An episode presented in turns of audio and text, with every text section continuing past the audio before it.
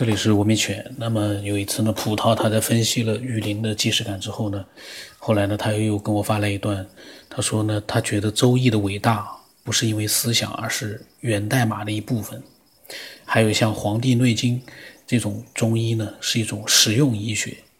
其实中国流传下来的一些东西哦，本身呢和进化论就有冲突。比如说像中医的经经络。许多人说是伪科学，但是能够描绘的、绘制的如此的详细的位置啊，至少以目前的科学是达不到的。他倒觉得可能是来自于过去的文明，或者真的像美国国家地理杂志所说的，中国人是外星的移民。这个呢，我倒觉得真的像这种经络、经络啊，中医的这种各种各样的身体上面的一些我们看不见的东西，但是被他们呢可以把它画图展示出人体的。全身密密麻麻的那个经络的位置，还有名称，真的是很神奇。这个不要说是几千年前的人了，就是现在的人，你叫他去去创造一个出来，再创造这一套理论出来，我觉得都是不可能的。我当时呢，我讲，嗯，可以的，你可以多讲讲，因为这些东西就是大家都有自己的想法，挺好的。但是呢。我呢是觉得呢，他们和科学呢是不同的内容。这个是一个非常古老的文化，呃，也是很博大精深的。但是呢，没有办法去跟科学做比较，因为一个是在这个不同的路上在走的话，就不能去做比较。它的伟大体现在它的文化的内核。就像你说的那个中医里面的东西，有很多也是很很伟伟大的。很多人也在跟西医做比较，其实也没有必要做比较。呃，还不如让它发扬光大。把所有的这种疑难杂症都能把它解决掉，那才叫真正的博大精深的。就是能把现在的疾病、癌症什么解决掉，那才叫谁解决了，那谁就是伟大。不。然后呢，他又提到了一个关于月球的，就是故事啊。他说的这个，他举了一个古籍的那样的一个那个书里面讲到的月球的故事。这本古籍呢，其实我不知道有多少人看过。他在跟我讲之前，我说句实话，我没有看过。这个字呢，我都不一定会读的。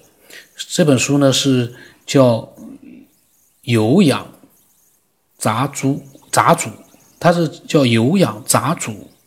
这本书呢，嗯，主要呢就是讲了一些鬼怪啊，还有一些有点其实是类似于就是《聊斋志异》，但是呢，这本书它是在唐朝时期写出来的。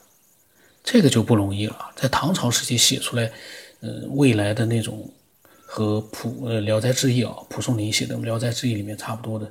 当然，《聊斋志异》它是把这种鬼怪的传奇小说呢是推向了一个高峰了。但是呢，呃，这本《有养有有养杂主》，因为这个字我不太会读，呃。这本书呢，其实呢，它是一部，呃，在鬼怪小说这方面啊是非常重要的。可能就是因为这本书，它才影响了后来，呃，清朝、明朝的那些鬼怪小说，甚至于现在的鬼怪小说。然后里面，嗯，写的故事啊，也是生动曲折的，描述呢也是，呃，非常的精彩的。但是现在去看的话，可能未必很多人可能未必去看得下去。可是呢，他呢提到了里面曾经就是讲到过月亮，这本书里面讲到了其实是包罗万象，呃，各种各样的一些知识啊。其实这本书我看了的话呢，可以了解唐代或者唐代之前的很多很多的东西，因为里面什么动植物啊、寺庙啊、鬼怪啊那些什么都有。然后呢，就是。他提到里面有个关于月球的故事啊，他说两个人在山里面的迷路了，碰到一个人，那么那个人就对他们说啊，有两万八千户的人去修理月亮了，他是其中的一户。月亮亮的一面呢是反射太阳光。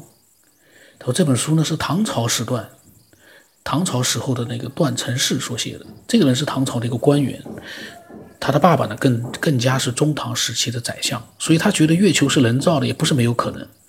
至少是做过某些改造，但不管是人造的还是做过改造的，这些人是谁？是以前的文明，呃，还是外星人？他说，反正现代科学是没这个能力。嗯，这个故事呢，其实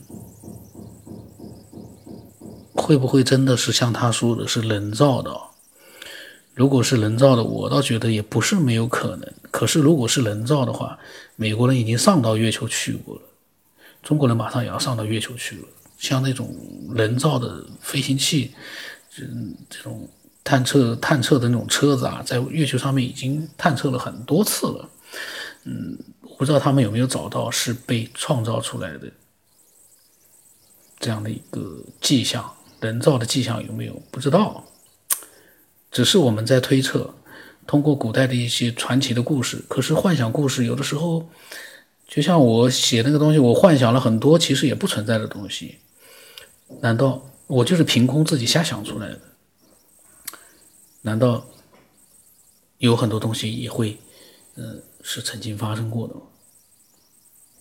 你不排除可能正好碰巧，你所幻想的东西跟可能曾经发生过的一些事情，呃，确实很很类似，或者说真的就像那样出现过。但是月球既然都已经上去，嗯，研究过那么长时间了。人造的迹象，如果说还没有发现的话，那这个人，而且月球那么大，如果是人造的，有可能。但是这个要是多高的一个科技的文明才能做到的呀？很神奇。总之呢，月球呢肯定是很神奇的，包括太阳。太阳，很多人没有都去做研究。我在觉得，写太阳，那才是真正的神奇呢。没有太阳。可能就没有这些生命，他们的存在的一个环境了。嗯，那么他后来呢？嗯，他就发了这一段。那么我在想啊，这本书其实大家其实有有有兴趣的话可以去看一看。呃，酉阳杂主，酉阳杂主啊。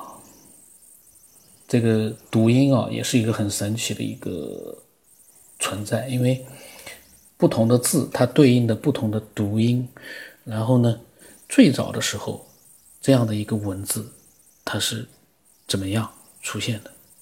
因为我们的这个文字跟英语啊，还有跟阿拉伯的各种其他的文字不一样，很复杂，各种各样的组合，然后呢，读音呢也是有类似的读音，也有不同的读音。嗯，这难道会是自己进化来的吗？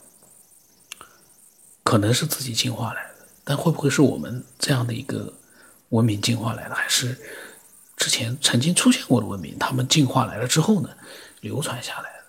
最早最早最早，可能是有一个慢慢发展起来的一个文明，进化出来的一个文明。但是也不可能啊。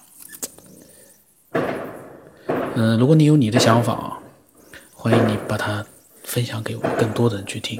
嗯，如果你觉得其他人的想法不精彩，觉得我讲的很多都是其实都是一些闲扯瞎扯，你呢可以把你的精彩的想法、科学的想法都分享过来，因为这个就是一个自由的分享。在你觉得人家讲的不好的时候。你把好的拿出来，这就是最棒。我的微信号码是 b 二五什么八不什么八，微信的名字是九天以后。哎呀，好久没录音了，也没什么状态了。大家反正听听吧，期待更多的人来分享一些更精彩的内容。